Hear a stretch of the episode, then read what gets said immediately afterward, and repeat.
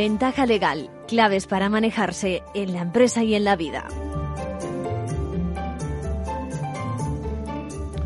Bienvenidos, bienvenidos a una nueva edición de Ventaja Legal que hoy nos trae las novedades de la semana de la mano de nuestros compañeros de la abogacía. También vamos a contestar a dos preguntas de nuestros seguidores. En el manual de crisis, hablando de los pactos de socios, nos preguntan, fallece un socio con el que se había pactado que en ese caso se disolviera la sociedad. Hasta aquí parece normal la cosa, ¿no? Es un pacto especial, pero bueno, diríamos que se siguen las instrucciones y ya está. Pero el problema es que no quieren los herederos, y tampoco lo quiere uno de los socios, ¿no? Ahora veremos. Otra cuestión, en nuestro apartado del consejo mm, nos pide, nos lo pide una, una gerente de un centro comercial en los alrededores de Madrid. Dice, ¿cómo es todo ese proceso por el que te acaban multando? Por ejemplo, un ayuntamiento, ¿eh? ¿Cuándo puedo actuar? Bueno, pues otros temas de actualidad que hemos comentado también esta semana. Eh, lo pueden escuchar en los podcasts en la pestaña del programa, nuestra emisora, capitalradio.es. Eh, en la web, bueno, la ITV, ¿se acuerdan de la fecha de la tarjeta de la ITV cuando eh, bueno, pues cuando hemos tenido que sufrir esas prórrogas durante este tiempo, es decir, hay una duda, o había una duda que ha sucedido el Tribunal Supremo aclarando que la fecha válida a efectos de pasar la siguiente inspección es la que dice la propia tarjeta de inspección. También avanza la reforma en materia de consumo. Bueno, ya digo, pueden ver esas novedades de la semana en la, en la página web. Quiero también que escuchemos al presidente de CEMIN, la Confederación para el Interés del Menor, que nos invita a un evento que tiene lugar los próximos días 4 y 5 de noviembre. Una jornada gratuita, muy interesante, luego le vamos a llamar. Y durante la segunda parte del programa también nos visitarán pues eh, José Antonio Díaz Huertas, pediatra, y Carmen Murillo Dávila en representación de la Federación Española de Enfermedades Raras, para hablar de un congreso sobre niños con enfermedades raras, siempre protegiendo a la infancia, acoger. Y ahora ya vamos con las novedades de la actualidad que nos muestra la abogacía.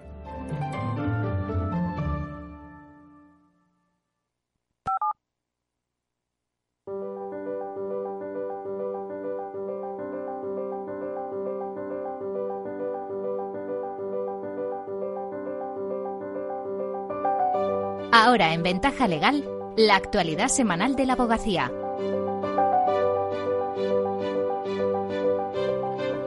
Bienvenidas Isabel y Mercedes. Hola, buenas tardes. Saludos a todos. Vamos a empezar hablando del atasco en los juzgados de lo social. Los más colapsados son los de Sevilla, donde se están señalando juicios para 2026. Hay abogados que no se resignan y recurren. Y ojo, que a veces funciona. También les contaremos que ante la evidente mejoría de la situación sanitaria, la abogacía ha solicitado la supresión de las medidas de seguridad extraordinarias adoptadas debido a la pandemia y que limitaban el acceso a las dependencias judiciales. Y además, el Gobierno ha aprobado la reforma del reglamento de extranjería para facilitar la regularización de los menores migrantes y evitar que caigan en situaciones de exclusión social. Comentamos de forma muy breve otras cosas que han sido noticia esta semana en el mundo de la abogacía. El Consejo de Ministros aprueba el anteproyecto de ley de eficiencia digital del Servicio Público de Justicia.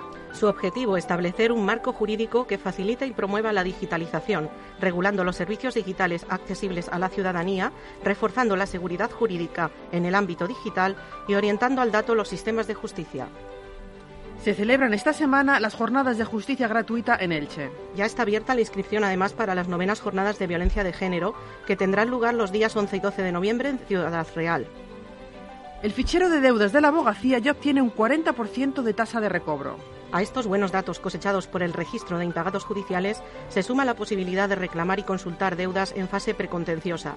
Así, los letrados ya pueden reclamar extrajudicialmente cualquier deuda impagada de las que habitualmente atienden en sus bufetes, como impagos de pensiones de alimentos, de cuotas de alquiler o minuta del letrado.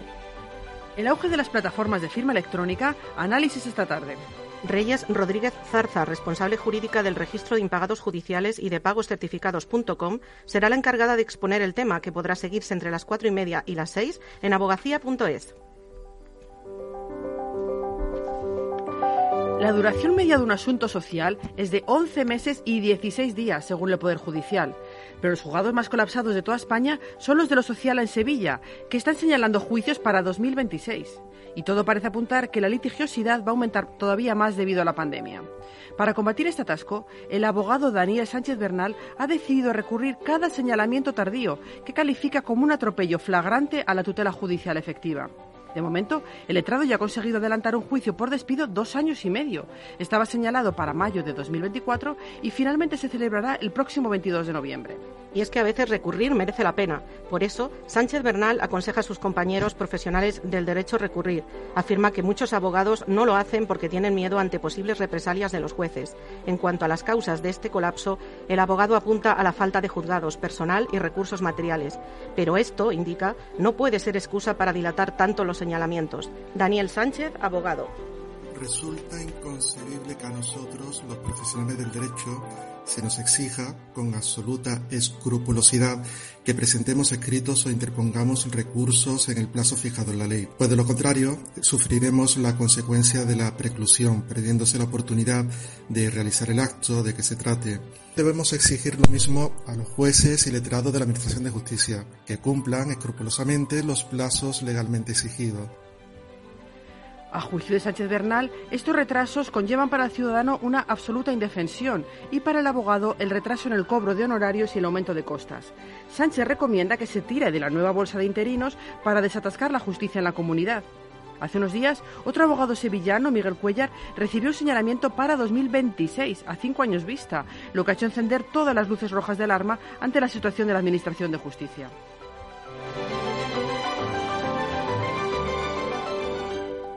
Ahora que la pandemia ha entrado en una fase más controlada y ha disminuido el riesgo, la abogacía ya no considera necesarias algunas de las medidas de seguridad que se introdujeron para limitar el acceso a las dependencias judiciales.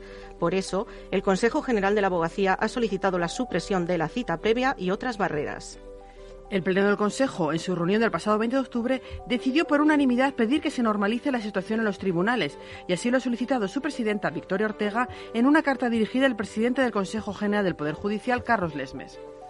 La evidente mejoría de la situación sanitaria hace que decaiga la justificación de las medidas que en la práctica suponen una limitación al pleno ejercicio del derecho de defensa, al acceso a los tribunales y la publicidad de las actuaciones, se decía en la misiva.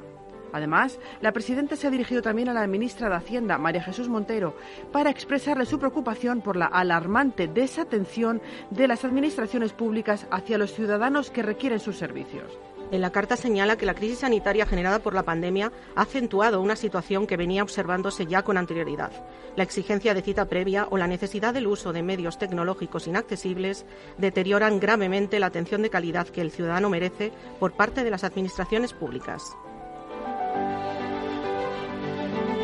Los menores migrantes y los que cumplen la mayoría de edad tendrán más fácil su regularización, gracias a la reforma del reglamento de extranjería aprobada por el Gobierno, que agiliza los trámites y requisitos para conseguir su documentación. Se acabará así el limbo legal en el que muchos se encontraban al llegar a los 18 años debido a la rigidez de la normativa. La modificación, que es una reivindicación de la abogacía española desde que se inició su trámite, acorta de nueve a tres meses el plazo para acreditar la imposibilidad de retorno y permite que las oficinas de extranjería comiencen a tramitar de oficio su documentación. Además, las autorizaciones de estancia permitirán trabajar al menor cuando cumpla los 16 años. Cuando los menores lleguen a los 18, también podrán renovar los papeles de forma más sencilla. Además, se tendrán en cuenta informes sobre su esfuerzo de integración, continuidad de estudios o formación. Los jóvenes de entre 18 y 23 años y que no tienen su documentación en regla podrán acceder a ella de forma retroactiva con las mismas condiciones que los que cumplen 18 años.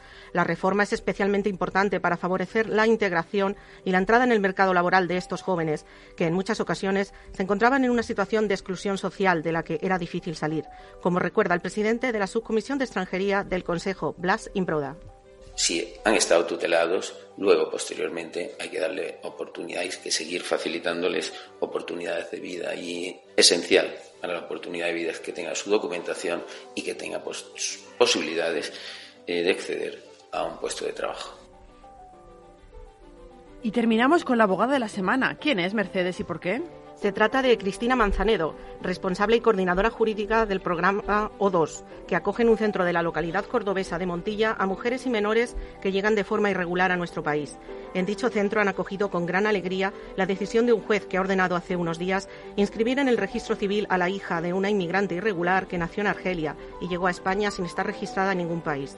La niña nació en marzo de 2020 y llegó a España este año sin haber sido registrada, lo cual situaba a la menor en un limbo legal y la privaba de todos los derechos. Cristina Manzanedo, abogada. El no tener identidad conduce inevitablemente a la marginalidad y a la vulneración de derechos de este niño. La Fundación Abogacía y el Colegio de Abogados de Córdoba, que prestan asistencia jurídica al programa O2, lograron convencer al juez para que ordenara la inscripción fuera de plazo en un auto con fecha de 15 de octubre, que sienta un importante precedente para la protección de los derechos humanos de la infancia justifica como la prioridad debe ser el interés superior del menor y que el interés superior del menor exige la inscripción fuera de plazo del primer sitio donde se tiene constancia en la Unión Europea de la existencia de este menor y procede a su inscripción fuera de plazo para dotarle de una identidad. Esta inscripción, sin embargo, no supone una concesión de nacionalidad, que ahora podrá ser solicitada por la madre ante la Embajada de Camerún gracias a la constancia documental de la personalidad jurídica de la niña.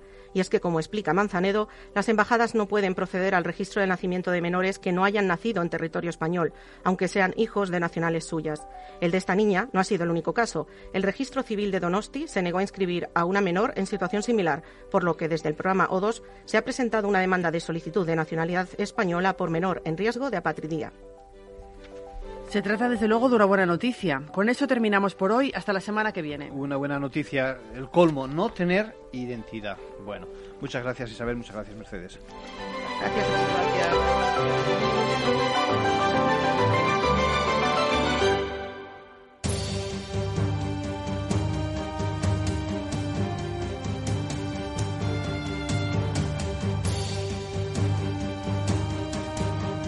Manual de crisis. Reglas a seguir en caso de necesidad. Bueno, nunca imaginé que un pacto de socios pudo marcar tanto el desarrollo de una sociedad, nos dice un amigo de ventaja legal. Fíjense cuál es el escenario. Fallece un socio con el que se había pactado que en ese caso se disolviera la sociedad. Lo que pasa es que no están de acuerdo ni otros socios ni por otra parte lo quieren los herederos, ¿no? Bueno, he seleccionado esta pregunta porque ya he contestado en otra ocasión a este seguidor de nuestro programa, se llama José, y que le da un enfoque de crisis a una decisión que tomó con cierta despreocupación en su momento, ¿eh? ese acuerdo sobre este punto, y sin embargo les afecta como les leo. Dice, cuando creé mi sociedad con varios amigos, pactamos una serie de cosas, entre ellas que se disolviera si alguno de nosotros faltaba. Digamos que somos empresarios de la noche y nuestro papel es fundamental con los clientes. Ahora, desgraciadamente, uno de nosotros ha fallecido de COVID-19 después de seis meses luchando por sobrevivir y junto a la pérdida que lamentamos nos decimos, ¿estamos realmente obligados a acabar con una empresa? Empresa que es próspera, entiendo.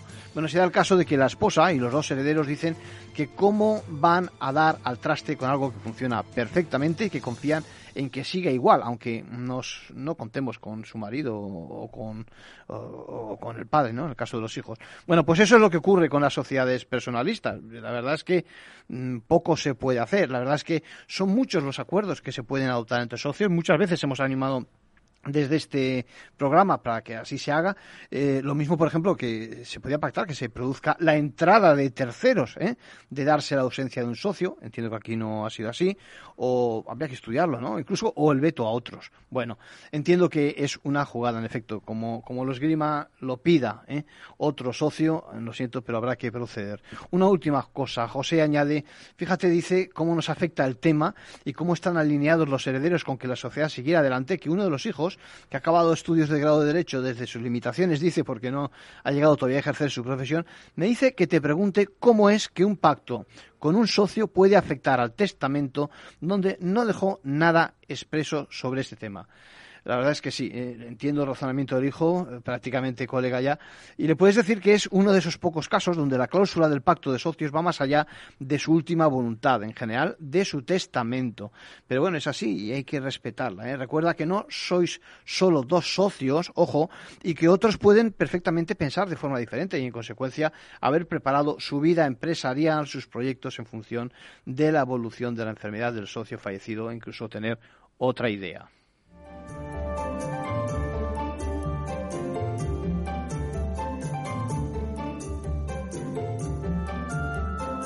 Y por último, un consejo a título personal de nuestro abogado Arcadio García Montoro. Bueno, ¿y cómo, cómo es el proceso, me dicen, por el que te acaba multando, por ejemplo, un ayuntamiento? ¿eh? ¿Cuándo se puede actuar? Mari Carmen, de profesión gerente de un centro comercial en las proximidades de Madrid, dice que no tiene muy buena asistencia legal en el día a día, que es una asignatura que tiene pendiente y que va a cometer ya, pero sobre todo que tiene una duda, una perdón, una duda que se repite constantemente. Dice, ¿en qué consiste ese proceso de recibir una multa, por ejemplo, de esas que dice que, que el ayuntamiento nos pone, eh, por ejemplo, dice habitualmente contra los comerciantes que incumplen alguna cosa. la pregunta creo que es interesante porque es cierto que muchos desconocen el camino de estos procedimientos y lo vamos a explicar. Es frecuente que cuando se detecta una irregularidad, ya sea fruto de alguna denuncia, por ejemplo, de algunos hechos, yo qué sé, que se ha caído alguien, por ejemplo, que protesta, lo que sea, bueno, se abra un expediente de carácter informativo por parte del organismo que sea competente para lo que viene después si prospera. ¿eh? Ahí, en ese, en, ese, en ese área informativa, digamos, se hará una mención de lo que ocurre. Se investigará, seguramente participará algún tipo de inspección que sepa de la normativa aplicable, que acredite los hechos, ¿eh? que recabe todos los datos posibles. En esos instantes, importante, tanto te van a dar traslado para que aportes lo que quieras, como que puedas precisamente comparecer. Es fundamental que no desprecies este trámite, que te lo tomes en serio, sea cierto o no, te incumba o no, lo califiques como grave o como una soberana tontería. Conviene que participes y sobre todo que tengas una estrategia que seguir. Tienes que saber que no es requisito necesario en este punto que te asesores por medio de profesionales del derecho. Ahora bien, te aconsejo que lo hagas porque he mencionado la palabra, ojo, estrategia.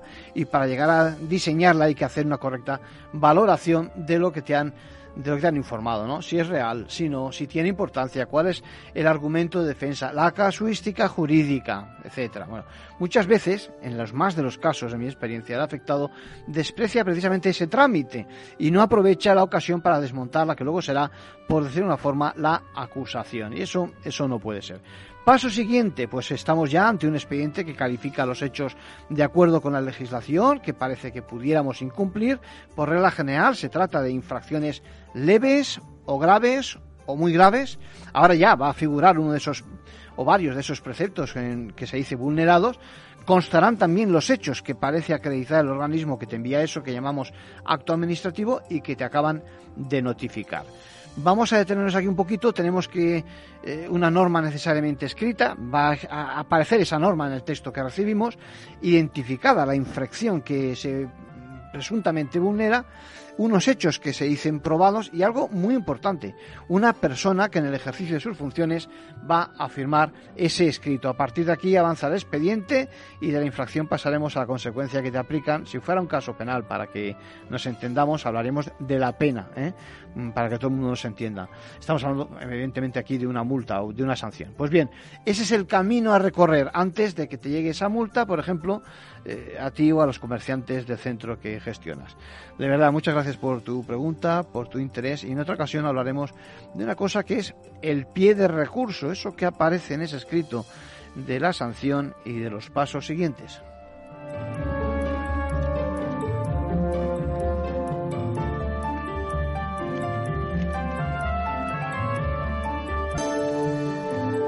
Esta semana, esta semana decíamos que atención todos aquellos quienes tuvieron que pasar la ITV, porque se lo hicieron durante la pandemia, entre las medidas que se tomaron cuando se declaró el estado de alarma para la gestión de la situación de crisis sanitaria ocasionada por el COVID-19, estuvo precisamente el cierre al público de las estaciones de inspección técnica de vehículos. Así que, bueno, pues se estableció, recuerden, esa prórroga automática de los certificados de inspección técnica de vehículos hasta esos 30 días naturales posteriores a la finalización del estado de alarma, que luego además se, se prorrogó con otras sucesivas prórrogas de 15 días, etcétera.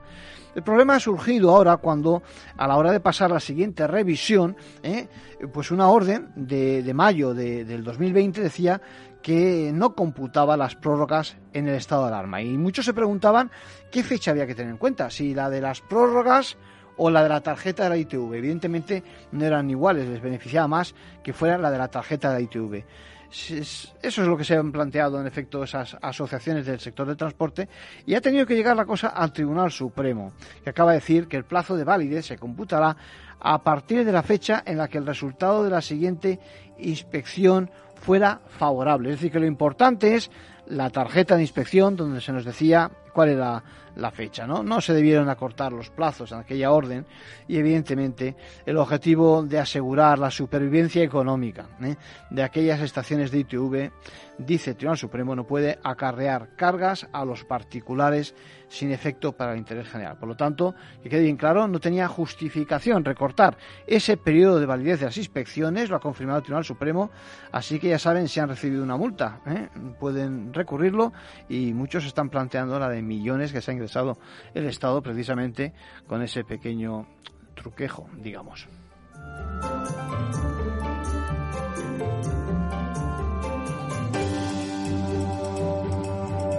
Vamos acabando esta primera parte. Eh, decirles que avanza la reforma de la Ley de Defensa de Consumidores y Usuarios.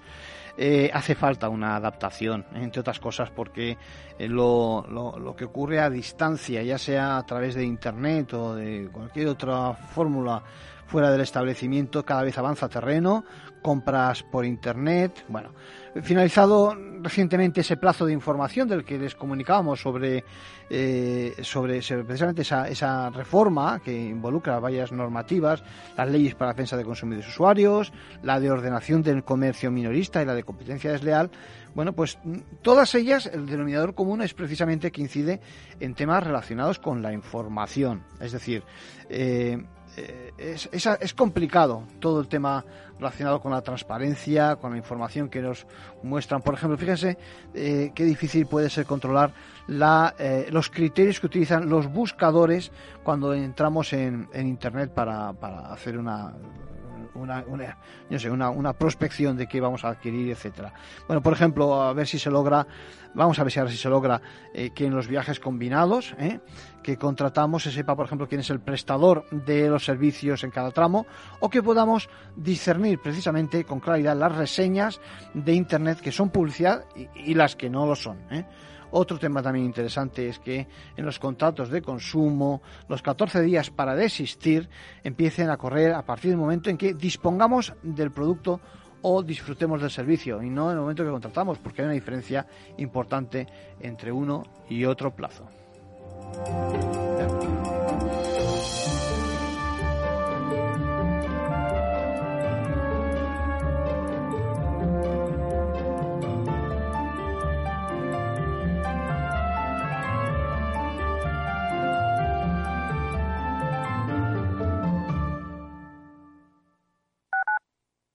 Capital Radio Madrid 105.7 Disfruta de la mejor cocina gallega en Montes de Galicia. Todo un clásico moderno en el barrio de Salamanca. Disfruta de la variada dieta atlántica, de las mejores carnes y pescados tratados con respeto y transparencia y regados con una de las mejores bodegas de la zona. En grupo, en familia o en pareja, Montes de Galicia te ofrece el espacio perfecto en cada ocasión.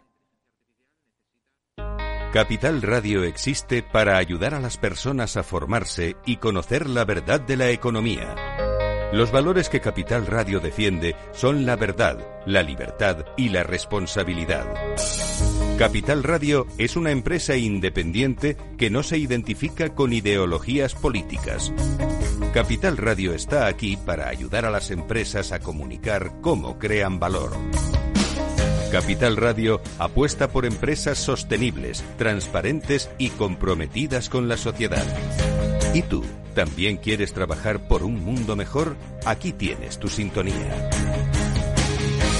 Capital Radio, con la gente que aporta y no se aparta.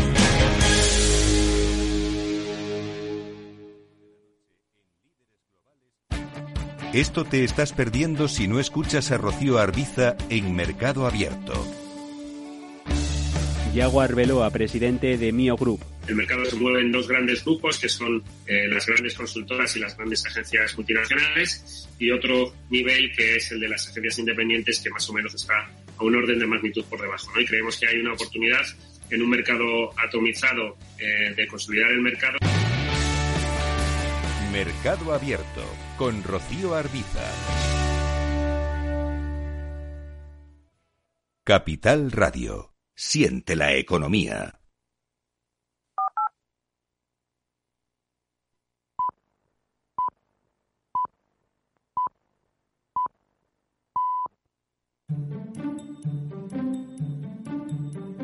Ventaja legal con Arcadio García Montoro.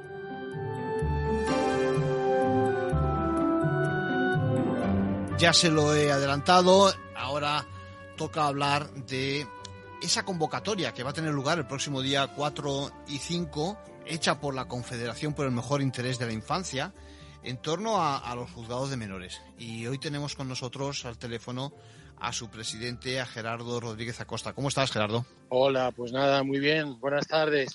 Eh, tan a gusto con vosotros. Eh, cuéntanos, cuéntanos esa convocatoria que queremos que asistan muchos eh, de nuestros seguidores que se interesan por los temas de, la infancia y de familia.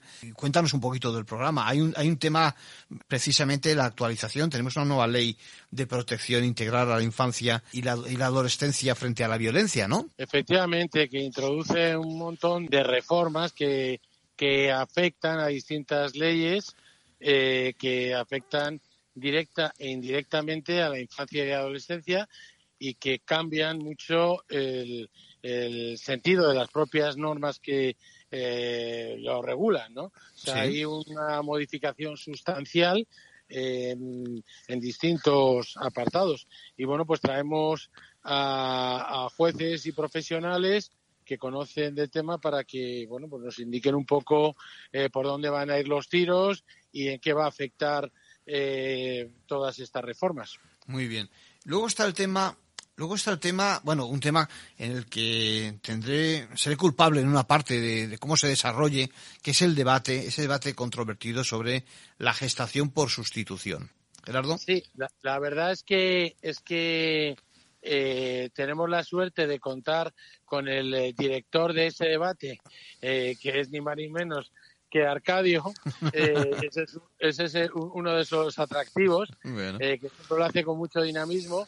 Y bueno, pues eh, traemos a dos profesionales, una catedrático y otra jurista, que defienden la postura afirmativa de la gestación por sustitución. Y traemos igualmente también dos personas muy cualificadas que se oponen, muestran la postura contraria. De ahí el debate de un tema tan controvertido sobre el que Femín no se quiere pronunciar, pero quiere sí estar ah, atento a todas las eh, novedades que van surgiendo en, en, la realidad, ¿no? Sí, porque la realidad, Gerardo, es que al final eh, eh, lo admita o no la legislación española, estemos a favor o no, luego tenemos a los niños con nosotros y lo que hay que hacer es proteger y ayudar a los niños, ¿no? Claro, una cosa es evidentemente sobre la procedencia o improcedencia de la gestación por sustitución, que es, insisto, un tema muy debatido y, y eh, sobre el que eh, quiere estar eh, completamente al margen. Eh, y otra cosa diferente es qué ocurre con, cuando ya se ha llevado a cabo el proceso, pues todos esos niños y niñas que están en el limbo, que no son reconocidos por la legislación española y que existen. Entonces, que hay que darles una protección, ¿no? Y hay eh, varias sentencias de la Audiencia Provincial de Madrid, al menos, que se están pronunciando para el reconocimiento, ¿no? Bien. Lo veremos, intentaremos ser eso, independientes e imparciales para que el debate sea, sea, sea honrado, sea honesto y, por lo tanto, y por lo tanto de, de, sí sea atractivo. Y por último, eh, el tema de, los juzgados de menores, ¿no? Hay una realidad y es que pues llega un momento en que en efecto la justicia tiene que entrar a conocer de asuntos, pues eso, eh, ilícitos y me imagino que vais a reflejar también cómo funcionan, ¿no? ¿Cuál es la posición última de, este tipo de juzgados? efectivamente, o sea, lo que traemos a fiscales y jueces de menores especializados que para que, bueno, yo creo que también no solamente hablar de de lo último que acontece, sino también para que la gente sepa cómo funcionan, eh, cómo están funcionando estos juzgados, ¿no? La, especialidad y la dinámica que llevan. Nos parece fundamental. Bueno, recordar, recordamos, eh, Gerardo, que es una jornada gratuita, que pueden, eh, pueden inscribirse gratuitamente, como decíamos, en el número de teléfono que hemos dicho al principio y que ahora vamos a repetir y que, eh, y que encantado de tenerles eh, con nosotros el próximo, los próximos días eh, 4 y 5 de, del mes de noviembre, ¿correcto? Efectivamente, el 4 el 4 por la tarde y el 5 mañana y tarde. Sí. Eh, vamos a desarrollar estas jornadas. Sí. Y encantadísimos de que acuda la gente. Eh, de momento hay, hay todavía eh, plazas para, para acudir, es gratuito y además damos café. Fenomenal. Y, yo creo que también diploma de asistencia y demás, ¿no? Para aquel que quiera acreditar de alguna forma, ¿no? Por, por supuesto, por supuesto. Damos Administración arroba cemin.org es la forma más, más correcta y luego también algún número que yo creo que podemos dar, ¿no? Para sí, sí, sí, eh, los números que tenemos el 607 464 548. Repito, 607 464 548. Pues decirles que les esperamos en, en el evento. Gerardo, muchas gracias como presidente de CEMIN, muchas gracias por colaborar para, para difundir esta idea fenomenal. Pues muchas gracias a vosotros, siempre un placer hablar contigo, Arcadio. Gracias.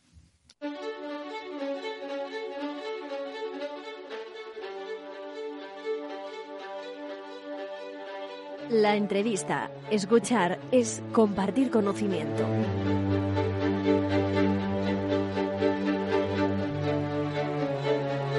Bueno, doble entrevista hoy. Hoy contamos con una visita con José Antonio Díaz Huerta, pediatra. ¿Cómo estás, José? Muy buenos días, José. Digo José porque sabes que sabemos que te gusta que te digan José. ¿eh? Mm. Y con Carmen Murillo Dávila. ¿Cómo estamos? Buenos días. Representando a la Federación Española de Enfermedades Raras. ¿Es así? Eso es. Bueno, en Ventaja Legal nos interesa mucho nuestros mayores y nuestros pequeños. Y, cómo no, sabiendo que hay una jornada próxima, creo que el día 27, ¿no? ¿Es así? ¿Sí? Carmen, sí. Sí, eso es. El día 27 eh, el, próximo miércoles. El próximo miércoles, precisamente sobre, eh, sobre enfermedades eh, raras, sobre acogimiento, ¿no? estos niños que necesitan de nuestra ayuda, de nuestra protección. ¿Qué me contáis? Contadme un poquito cómo va a tener lugar la, el evento. Carmen, sí. Bueno, pues eh, en esta, esta realidad de, de, menores con enfermedades raras que están atendidos por el sistema de protección a la infancia, que están en, en centros de protección, bien porque eh, su familia ha solicitado una, una medida de protección, una guarda, o que, bueno, pues la familia no, no, ha podido reaccionar de forma adecuada y ha tenido que intervenir eh, la administración. Eso es.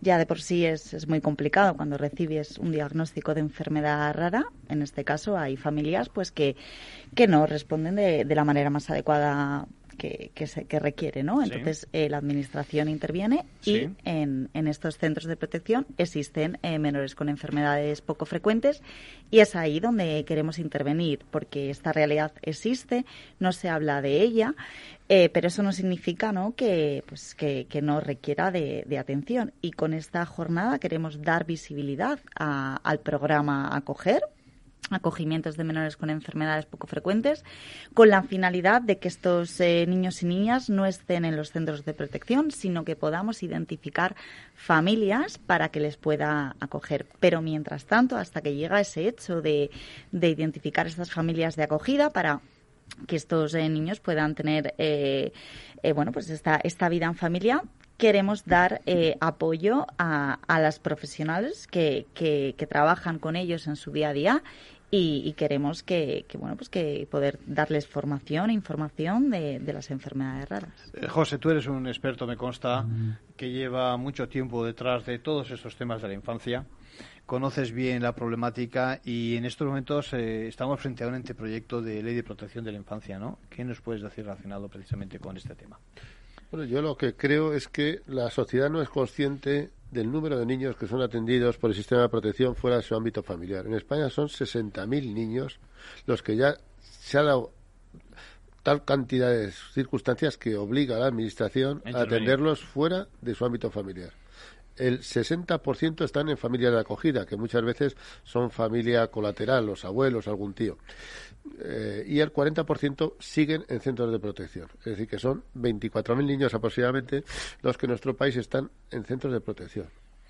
Y otro dato importante es que el 10%, es decir, el número de niños con discapacidad que es atendido por el sistema de protección está incrementándose año a año. Hasta tal punto que actualmente es el 10% de los niños atendidos por el sistema de protección, sean familias, sean casas, tienen eh, una enfermedad, digo, una discapacidad. Es decir, que estamos hablando de 6.000 niños con discapacidad en centros de protección. Me imagino que queréis buscar medidas estables, ¿no? Un entorno de acogimiento pues eh, que sea adecuado para este tipo de chicos y chicas, ¿no? Eh, Eso es, eh, desde, desde FEDER queremos ¿no? que potenciar este acogimiento familiar para que, para que como, como todo menor tenga derecho, ¿no? pueda ejercer su derecho a, vivir en, un seno familiar, eh, bueno, pues eh, con felicidad y con, y con amor. Y, y por eso, eh, desde el programa Acoger, la finalidad última es poder acoger. Y ahí vamos a estar siempre de la mano de la Administración para potenciar este tipo de, de acogimientos familiares por el bienestar del menor. ¿Qué ocurre con estos chicos y estas chicas cuando llegan a mayoría de edad? Me consta que la situación ahí, no sé si se complica. ¿Qué os parece? Eh, a medida que el niño tiene más edad, es más difícil encontrar una familia. Mm. Esto es en general en cualquier niño, pero si encima tiene una discapacidad, una enfermedad rara, todavía es más difícil. Con lo cual, claro, llegamos a los 18 años que el sistema de protección inicialmente ya deja de tener la responsabilidad de su atención y ahí vienen las dificultades de que muchas veces eh, la premura de la edad, que son 18 años, que hoy 18 años mm, Un niño acaba de terminar el colegio y casi que está. no te, mm, pones a trabajar, pues es muy difícil. Y si encima tienes estas circunstancias, pues más. todavía. Eh, con la, circunstancia también de que tenemos la idea de que los niños del sistema de protección en la antigüedad pues con saber leer y escribir pues ya era suficiente pero en la actualidad hay muchos niños que tienen sus capacidades son de altas capacidades intelectuales es decir que algunos podrían incluso hacer alguna carrera universitaria pero claro viene la dificultad que quién les apoya durante su formación y quién les apoya eh, una vez que han terminado eh, la carrera, pues tampoco es que encuentres trabajo al día siguiente, por lo tanto necesitarían apoyo. Por eso nosotros decimos que en alguna manera los niños con enfermedades raras atendidos por el sistema de protección son triplemente huérfanos o huérfanos elevados a la mm, al cubo, a la potencia número 3, porque son huérfanos, porque tienen una enfermedad huérfana, que es como también se habla, se denominan las enfermedades eh, raras, ¿no? Eh, huérfanos porque no tienen una familia que les atienden. Y huérfanos porque al llegar a la mayoría de edad, pues muchas veces los apoyos que necesitarían, pues no los tienen. Hmm. Hay que, yo creo que hay que hacerse eco de este tipo de situaciones porque la gente, yo creo que desconocemos la, la, situación ¿no? de desprotección que, que vive muchos ¿eh? y, sin embargo que eh, desde el punto de vista legal dejadme que vaya a mi terreno que es el jurídico y es el espacio de este programa la convención de derechos de, las personas con discapacidad perfectamente recoge este tipo de, de discriminaciones si me permitís sí eh, la norma está, está por escrito, pero luego la realidad es, es diferente, ¿no? luego no, no, se prima el bienestar superior de, del menor y, y, por eso queremos apoyar eh, que sí que puedan existir este tipo de bienestar, eh, pues bien, dando, dando, potenciando el acogimiento familiar o bien eh, apoyando a estos menores dentro de los centros de, protección. Nuestra sociedad hay una frase de un psicólogo de Gerona que dice que los temas de la infancia son de alto consenso pero baja intensidad. Es decir, ¿quién no va a hacer? Pero luego cuando llega la verdad, pues lógicamente se priman otras políticas, pues que, los niños no votan, en fin, estas cosas que eh, los niños, claro, se dice un número de teléfono para los niños, pero ¿qué niño es decir, que a veces se generan recursos que formalmente quedan muy bien, pero en la práctica pues no se dan, ¿no? Niños que tienen unas necesidades especiales, ¿no?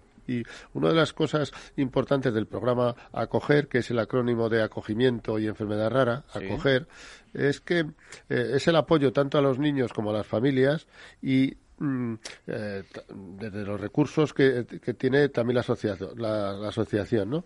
Y incluso cosas que pueden parecer, mm, pues que no tienen gran trascendencia, como es el ocio y el tiempo libre y los programas de respiro. Eh, nosotros tenemos experiencia de haber llevado niños eh, por ahí a pasar días fuera de su casa y niños con 11, 12, 13, 14 años era la primera vez que dormían fuera de su casa. Eh, con lo cual los padres estaban como muy preocupados a ver qué iba a pasar esa noche. Y bueno, nosotros también. ciertamente, pues no solamente no hubo ningún problema, sino que los niños encantados de esta, esa experiencia, de estar dentro de ocio inclusivo, es decir, que iban con otros niños que no eh, tenían en principio ninguna enfermedad rara, precisamente pues por esta cosa, ¿no? Y y bueno, mm, es decir que eh, y en esto también, también destacar la importancia de la colaboración que estamos teniendo en el programa por otras entidades. Por ejemplo, hay programas de, de ocio que con la fundación de, esto lo sabe mejor Carmen que yo, que es la que lo gestiona, con Iberia, pues van a hacer que pilotan un avión y digo que mm, en esto pues también hay eh, apoyo por gente que al conocer este programa pues eh, están implicándose muy activamente. Al final estamos hablando de eh, un acogimiento o de un tratamiento especializado, ¿no? Es decir, que no cualquiera puede acceder tampoco. Es decir, los padres ya podemos estar perdidos, digamos, de una forma, el que les presta ayuda de apoyo también tiene que estar en ese sentido, eh, digamos, concienciado y además tener formación. Yo imagino que a la ley también le pedís que intervenga en eso, ¿no? Eso es. Yo creo que eh, la importancia, ¿no? De, del trabajo que puede eh, realizar FEDER en colaboración con la administración es ese trabajo especializado, ¿no? Que queremos prestar a los a los centros de protección, eh, bueno, pues con, con información específica de la patología en cuestión y, es ahí donde nos ponemos a, disposición de, la administración. Asimismo, el hecho del acogimiento hemos identificado un, un colectivo Diana para que pueden estar eh, interesados ¿no? en realizar acogimientos familiares, como es eh, bueno las figuras de principalmente eh, enfermeras, ¿no? porque es una población, o sea, es una mm, un puesto, un colectivo, un puesto de trabajo feminizado y consideramos que es un colectivo diana, ¿no? Para para poder que puede entender, que sabe cómo tratar al paciente en ese sentido. Mm. de ahí establecimos una, una sinergia, ¿no? De ahí José decía la importancia, ¿no? De, de esta establecer estas, estas alianzas con el Consejo General de Enfermería y desde el año, desde diciembre del 2018, más de 30 enfermeras, eh, la mayor parte, se han interesado, en, nos han mostrado su interés ¿no? en poder realizar eh, acogimientos eh, familiares de, niños y niñas con enfermedades raras, no solamente en la Comunidad de Madrid, sino a nivel nacional. Y ese es el, el futuro ¿no? de que queremos seguir trabajando con, con el programa Hablabas de temas legales y eh, digamos que por falta de leyes no es.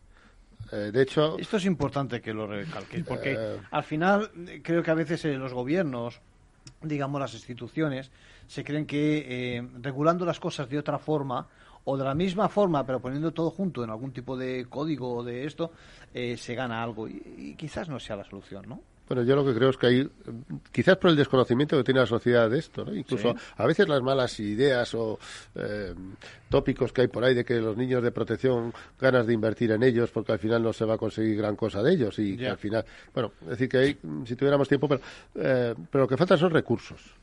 Faltan recursos. Medios. Eso es eh, así, ¿no? Eh, incluso antes la protección era hasta los 16 años, eh, a, partir de que se aprobó la convención 18 años, pero es que 18 años del siglo XXI no, actualmente hasta terminas una carrera y si no haces un máster no te vale el título de médico, pues entonces ciertamente los plazos se han alargado. Y claro, ahora se habla mucho de la Ley Integral de la Violencia, la Ley 8-2021, que has hecho referencia que se va a tratar ahora en las jornadas del CEMIN. Eso es. Pero lo cierto es verdad que en el 2015 se aprobaron las leyes de eh, mejora del sistema de protección, no, reguladora de, no, de modificación del sistema de protección a la infancia. Leyes que se han incumplido totalmente. También es verdad que es que esa ley llevaba aparejado que no se podía incrementar el gasto público. Es decir, eh, los niños hace falta buscar familias de acogida, pero no vamos a invertir en buscar familias, no vamos a invertir en apoyar a las que se llevan a un niño con necesidades especiales, que si un niño ya es un gasto, pues encima tiene una necesidad especial y hay que buscar tratamientos y buscar otros sitios donde le puedan tratar o diagnosticar o, eh, determinadas modificaciones que hay que hacer en el hogar para poder atender a ese niño, la ley decía muy bien, pero no vamos a invertir en infancia es que es una denuncia fuerte. Muy fuerte. Hacemos una ley para mejorar el sistema de protección de la infancia, pero no vamos a invertir en duro en estos 60.000 niños.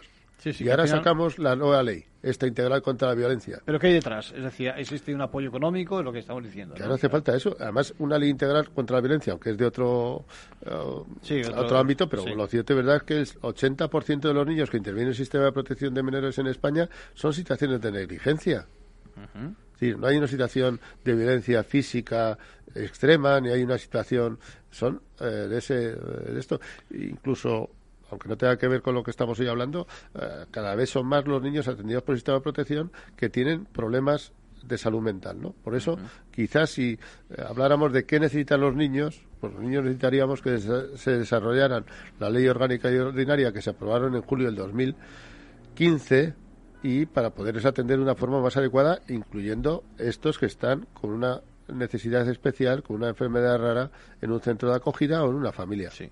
Carmen, los niños, necesitan, los niños necesitan ser oídos, ser informados los demás también, ser atendidos, ¿no? Eso también lo podemos pedir a la ley y que, evidentemente, como dice José, que exista algún apoyo económico. Eso es. Eh, es importante que, que estos eh, menores puedan eh, recibir eh, pues todas las terapias eh, que, requiere la, la, patología en cuestión. Eh, por eso desde, desde nuestro programa Coger ¿no? motivamos encuentros entre las asociaciones específicas de, de, la patología y los profesionales, los equipos de profesionales de los centros de protección para poner en común, ¿no? ya, que, ya que hay ese desconocimiento en cuanto a tratamientos, recursos, poner en común pues qué ha funcionado bien en un menor X con esta patología qué ha funcionado, qué habilidades, qué estrategias, eh, de ahí esa, esa importancia, ¿no? De, poder dar, dar apoyos, en este caso, a través de los profesionales que les atienden. La comunicación y la información clave en estos casos también, ¿no? Sí, yo en esto quiero destacar que fue un criterio de la FEDER de que cualquier, es decir, los niños atendidos por el sistema de protección, independientemente de que estén tutelados por la administración, sí. deberían de beneficiarse de todos los recursos que ellos tienen en igualdad que los otros. Esto es importante, es uno de los derechos, en efecto. Y si el niño, nosotros pues, desde la FEDER hay una posibilidad de hacerle un tratamiento, una rehabilitación, eh, bueno, independientemente de sus circunstancias, nosotros se lo damos. Y además, si hay alguna posibilidad de buscar alguna otra cosa, pues se la buscamos. Pero iguales, iguales, iguales que los demás. se trata de que se incorporen a la sociedad eh, con las limitaciones que tengan desde el punto de vista eh, de enfermedad, pero igual que cualquier otro niño, ¿no? Sí. Eh, hay una novedad en, en, ese anteproyecto de ley ordinaria sobre la declaración de riesgo prenatal y eso me ha chocado. Contadme algo. bueno, vamos a ver. La ley dice dos cosas que se están incumpliendo. Desde el 2015 se incumplen. Ahora tenemos una nueva ley, pero la ley de 2015 decía que tiene que haber una declaración administrativa de riesgo, es decir, que igual que está la declaración administrativa por la cual se tutela a un niño, según el artículo 172 del Código Civil, ante el imposible, el inadecuado, el incumplimiento de los deberes de guarda, decía que había que hacer igual que la declaración administrativa de, la tutela, la declaración administrativa de riesgo. Y que un niño no podía estar más de dos años en una situación de riesgo, es decir, que se entiende que la familia había recibido todos los apoyos y todas las esto y que si no se había resuelto el asunto, habría que proceder. Pues habría que proceder de alguna manera. Incumplido no está en muchas comunidades autónomas esto de riesgo. Y lo del maltrato perinatal iba, es decir, una de las bondades que tiene nuestra, desde que se hizo la modificación del sistema de protección de menores en el 87, 1987, que fue cuando se aprobó todo el tema de la desjudicialización y eso, es que todo nuestro sistema está para ayudar a los niños y a sus familias no se quiere mm, decir se judicializó en el sentido de que lo que hay que hacer es ayudar a las personas cuando tienen problemas. Cuando tienes problemas y estás embarazada y se ve que hay alguna situación que va a afectar tanto a la madre como al niño, es que se ha venido a llamar también maltrato perinatal, pero bueno, eh, en definitiva maltrato en el sentido este es persona que necesita que le ayuden. Sí. Esa embarazada necesita que alguien le ayude. Y por lo tanto desarrollar programas de detección precoz e intervención ya desde la gestación. Antes incluso de que haya Claro, ayudarle a esta mujer para que todo el embarazo vaya bien, el niño nazca bien, todo vaya bien y tal. Y estos programas están parados. Forma parte, en definitiva, de, de, la política de infancia que quizás sea escasa, ¿no? En España, por lo que decimos, lo, de bueno, es que el dicho que has dicho antes de que es... Eh, eh, para hacernos una idea que afecta directamente a programas como el nuestro, el plan de infancia eh, acabó en el año, plan, eh, plan Estratégico Nacional de Infancia y Adolescencia acabó en el año 2016 sí. y esperando que se apruebe la ley esta que se aprobó ahora el 2021, estamos sin plan de infancia. Un plan integral que es sanidad, educación, discapacidad. Eh, todas las políticas de infancia han estado esperando a que se apruebe la ley integral para impulsarlo. Ya. que ahora, un vacío, tanto, no ha habido plan de infancia. Ya. se ha prorrogado, pues no sabemos muy bien lo que ha pasado, pero eso refleja el interés que tiene la sociedad por los niños. ¿eh? Sí, sí. Y eso que, como bien dices, todo el mundo estamos nos ponemos de acuerdo en que, en efecto, son prioritarios, pero luego a la hora de la verdad realmente no, no, no, acudimos ¿no? a la llamada. Sí, pero sin embargo hay mucha gente buena. Eso sí es verdad. ¿eh? Y... imagino que gracias a eso, se hace, eh, gracias a lo que al final se sacan adelante los asuntos, ¿no? Sí.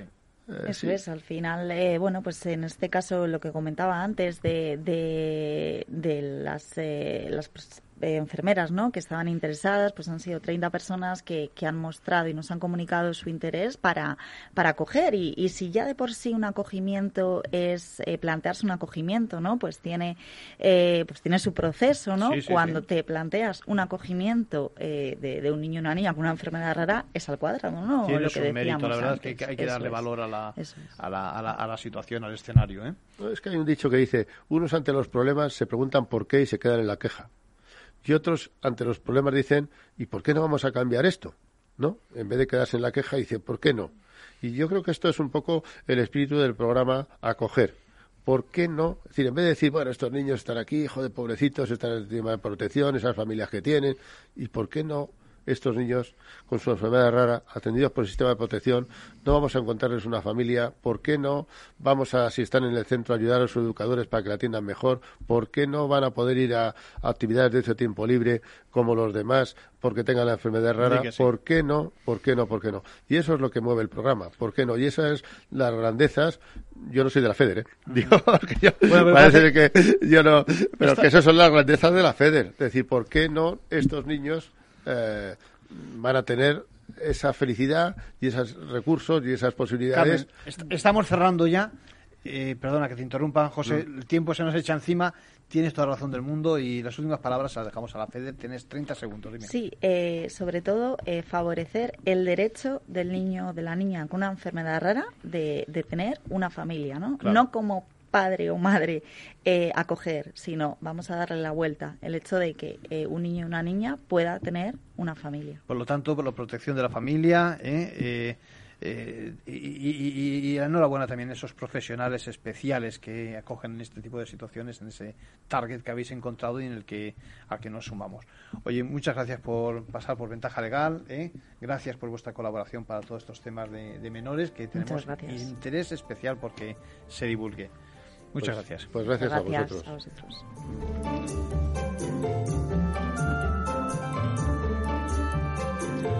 Bueno, eh, poco más. Ahora ya les dejamos con el resto de la programación y ya saben que pueden encontrarnos directamente en la página de capitalradio.es. Que pasen buena semana.